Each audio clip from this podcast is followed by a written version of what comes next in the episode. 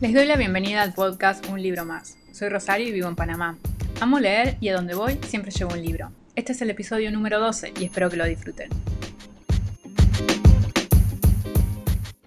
En el episodio de hoy les voy a hablar del libro La luz que no puedes ver de Anthony Doer. Es un libro publicado por la editorial Suma y tiene una portada muy linda que también es la misma portada en, en inglés. Pero sobre este libro, más allá que es muy linda la portada, que es muy atractivo, no voy a decir que no me gustó del todo, que no es un libro que no recomiendo.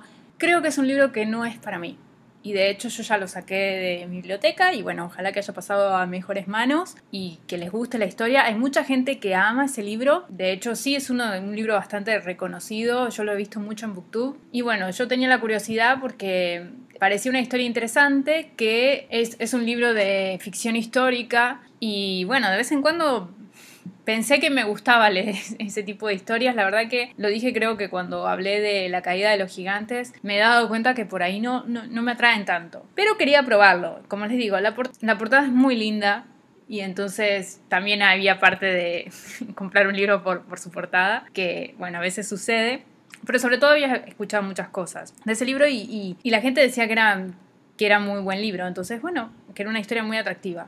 Entonces quise probarla. Entonces cuenta la historia de Marilú, son dos historias. Una es la de Marilú, que vive en París, cerca del Museo de Historia Natural, y bueno, el papá trabaja en ese museo, ¿no? Ella es una niña ciega, el padre le construye como una réplica del barrio en miniatura como para que ella se pueda ir ubicando, ¿no? A los 12 años llega la ocupación nazi y ellos deben de mudarse a Saint Malo y se llevan una joya del museo con ellos, ¿no? Para preservarla de, de los nazis. Esa es una de las historias. Por otro lado tenemos la historia de Warner, que vive en Alemania, que tiene una fascinación por las radios y se convierte en un experto en repararlas y por ello eh, se lo suman a las juventudes hitlerianas. Y bueno, obviamente al ser parte de las juventudes hitlerianas después también pasa a ser parte del ejército y empieza a recorrer Europa hasta que obviamente el camino de Warner se cruza con el de Marie Laure me acabo de dar cuenta que dije al inicio el, nombre del personaje mal, no es Marilu, es Marie-Laure, sería algo así, Marilo Laure, María Laura.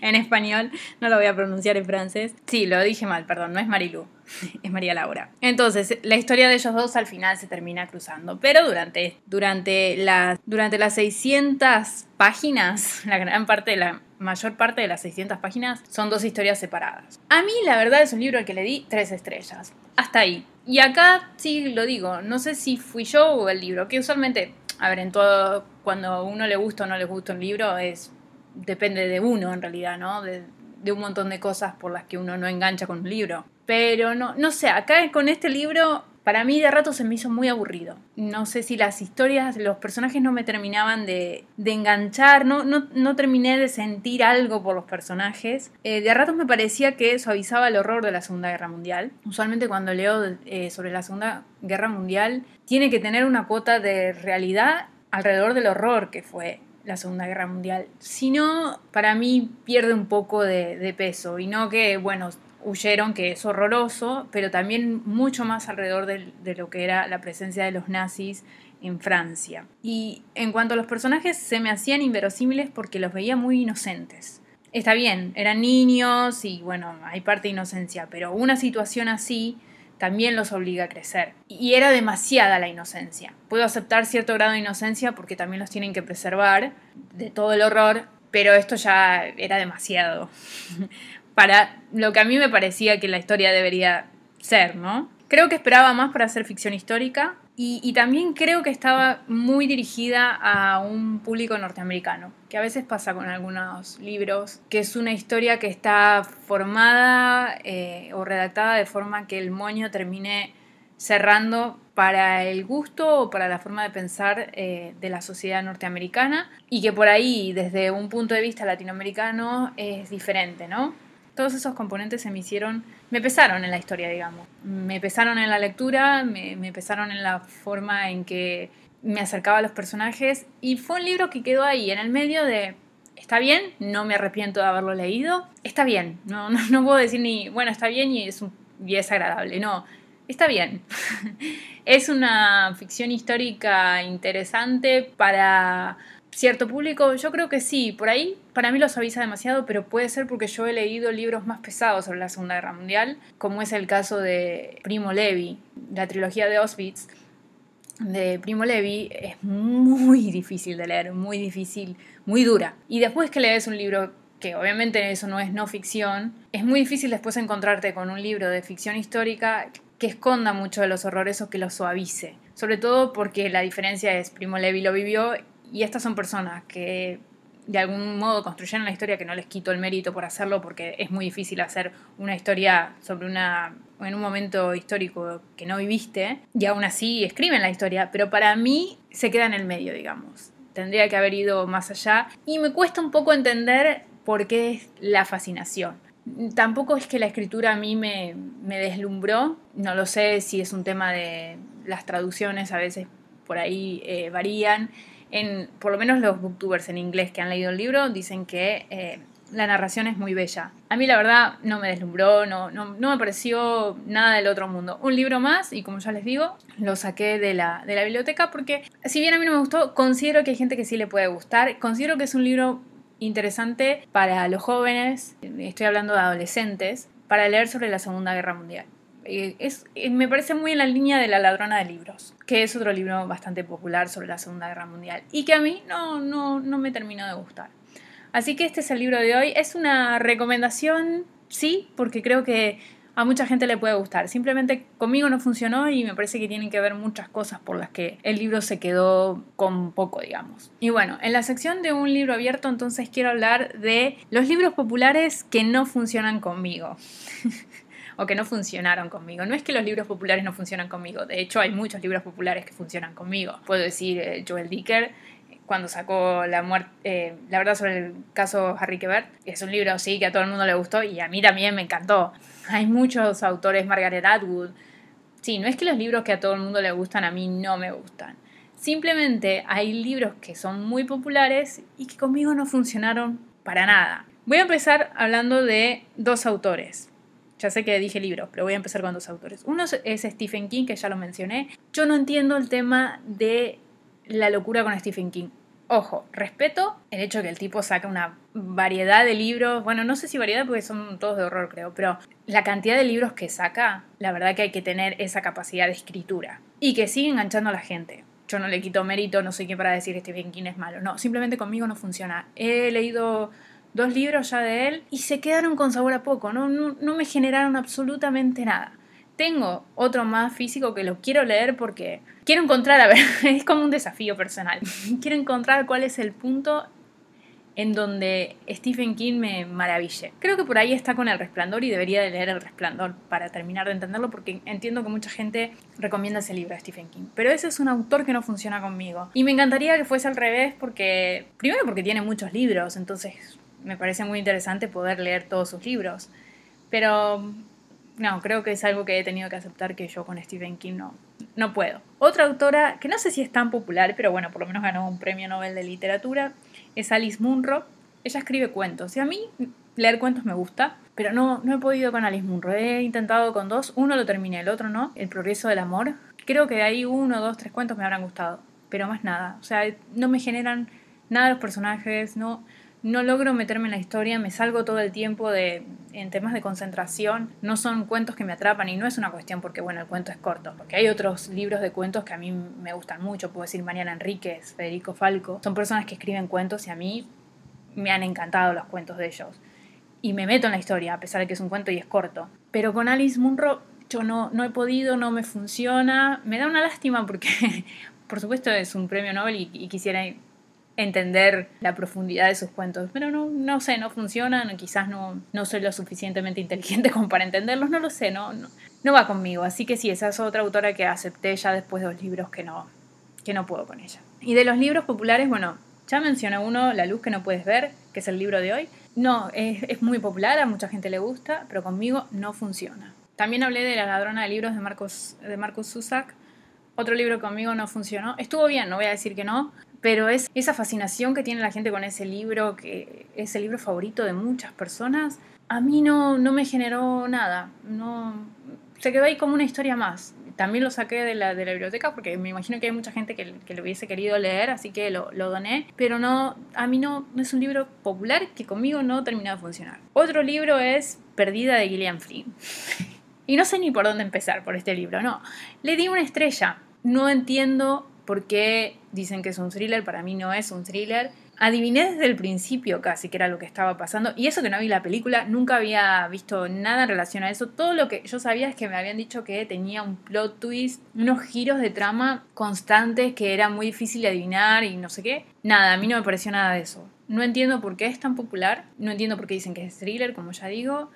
Los personajes no me parecían para nada. La escritura tampoco me, me mató, o sea, me pareció un, un libro más que tenía como cierta intriga, pero no una intriga... A ver, yo soy muy mal adivinando los misterios y en los thrillers lo que va a suceder. Pero en este caso lo pude hacer. desde el inicio sabía qué era lo que iba a pasar. Y ya les digo, no es que había visto nada. Me parecía bastante obvio por cómo estaba construida la historia. No sé, es un libro que yo no entiendo por qué es tan popular. Me pasó también con Riley Sager, que no es tan popular creo en español, pero en inglés sí. Y él tiene un libro que se llama The Final Girls en, en, inglés y en español es Las Supervivientes y tampoco, a mí le di dos estrellas. Sí puedo decir, a diferencia de Perdida, no podía dejar de leer la parte final porque sí quería saber y no lo había adivinado del todo.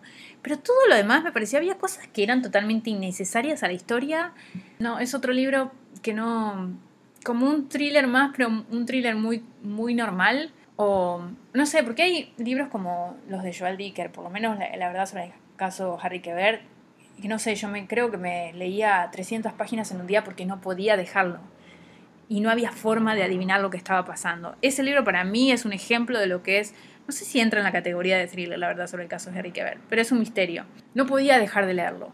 Y era muy difícil de adivinar qué era lo que iba a pasar. Me pasó también con el otro de la desaparición de Stephanie Miller, que son libros que entiendo la, por qué son populares y que conmigo funcionaron. Pero es muy difícil a veces con los thrillers, eh, sobre todo cuando son muy eh, básicos, como, ah, otro que ahora me acabo de acordar, La mujer en la ventana de H. Finn, que ahora tiene una película, que no sé por qué tiene una película de verdad, pero para mí ese libro también, le di una estrella, a mí no, me gustó para nada, es un, libro que no, tampoco funcionó conmigo, mucha gente dice que es muy bueno, que el misterio, que los mantuvo atrapados, para mí, para nada, nada en los personajes me atraía.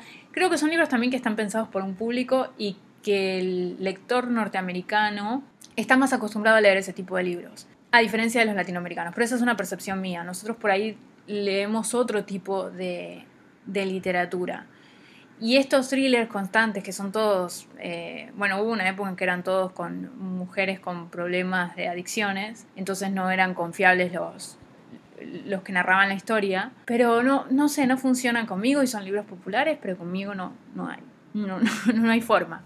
Otro libro que es muy popular y que para mí cayó ahí en el medio, un tres estrellas, pero este sí lo guardé porque primero me gusta mucho la edición y no sé si es motivo para guardarlo. Pero es de otro género y no sé, tenía ciertas cosas que me parecían interesantes. Estoy hablando de Circe de Madeleine Miller, que toma la mitología griega en la historia de Circe. Y a mí la verdad es que todo el mundo decía, por lo menos Booktube, qué buen libro, qué fantástico. Sí, hubo, tuvo sus momentos muy buenos pero también tuvo sus momentos en donde me pareció muy aburrido. Entonces por eso creo que le di tres estrellas, pero los momentos donde fue muy bueno, fue muy bueno. Entonces creo que por eso lo dejé en, la biblioteca, además que me gusta la edición porque está padura. Bueno, eso sí que no, no debería ser de esa manera, pero creo que es un libro que por ahí lo podría llegar a releer, si no tuviese tanto para leer, pero tiene el tema de mitología griega al final eh, como trasfondo, entonces es diferente a un thriller, por ejemplo, ¿no? Entonces, estos son algunos de los libros y autores que son populares, que a la gente le gusta mucho, pero conmigo no han funcionado. Y bueno, voy a nombrar uno más, a riesgo de ser odiada y que sea una falta de respeto. Pero creo que es, una, es un autor a quien le tengo que dar la oportunidad porque creo que intenté leerlo siendo muy joven y, y me faltaba todavía muchas más lecturas. Creo que le debo tiempo y lectura a Borges. he intentado y nunca he podido entrar en una historia de Borges, pero eso fue hace 10 años, más de 10 años. Creo que ahora estoy en otra posición, con otras lecturas bajo el brazo y creo que podría intentarlo. No sé por qué no me, no me acerqué a él. Creo que le debo. Ese es otro autor popular, reconocido además, obviamente es argentino. Debería de leerlo y no, no lo he hecho.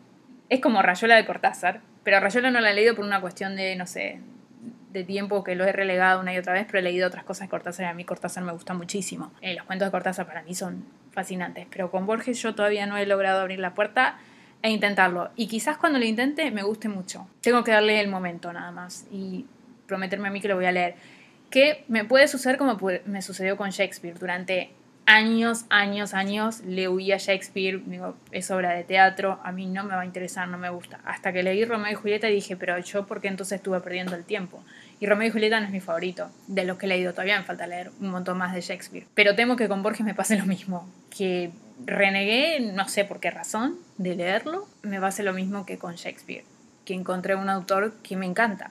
O sea, obviamente no tengo el conocimiento que hay gente que tiene sobre Shakespeare, lo disfruto por ahí desde otro lado. Pero al final del día es válido porque se trata de leer, ¿no? Y somos lectores y bueno, cada uno se adapta a lo que le gusta y aunque por ahí no tenga una profundidad para analizar la novela, se trata de si te gusta o no te gusta. Y no quiere decir que el libro sea malo si no te gusta. Simplemente no funciona con uno. ¿Cómo pasa con la luz que no puedes ver? No debe ser un, un libro malo, no lo es simplemente conmigo no funcionó por un montón de razones. Así que hasta acá el episodio del día de hoy, entonces los veo la próxima semana en un libro más.